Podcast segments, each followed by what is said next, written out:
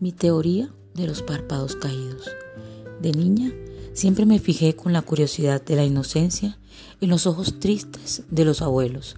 Ya más grande y escuchando al entorno, algún cirujano dijo que eso obedecía a la edad avanzada y que era conocido como el párpado caído.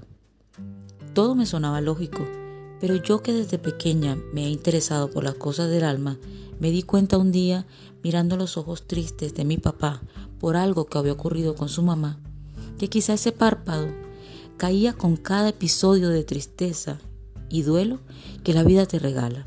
Y cada vez que tu corazón recibe un golpe de dolor y de tristeza, va cayendo el telón de la mirada. Porque los ojos son el reflejo del alma. Hoy me levanté nostálgica por estar a un día de celebrar otro año más de vida. Al mirarme al espejo, me percaté de la tristeza en mi mirada. Y es que celebro mi nacimiento en duras ausencias que apagan mi mirada, aunque feliz de quienes me rodean.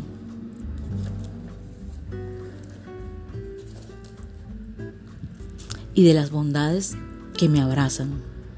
Hoy celebro la vida en memoria de los que ya se han ido.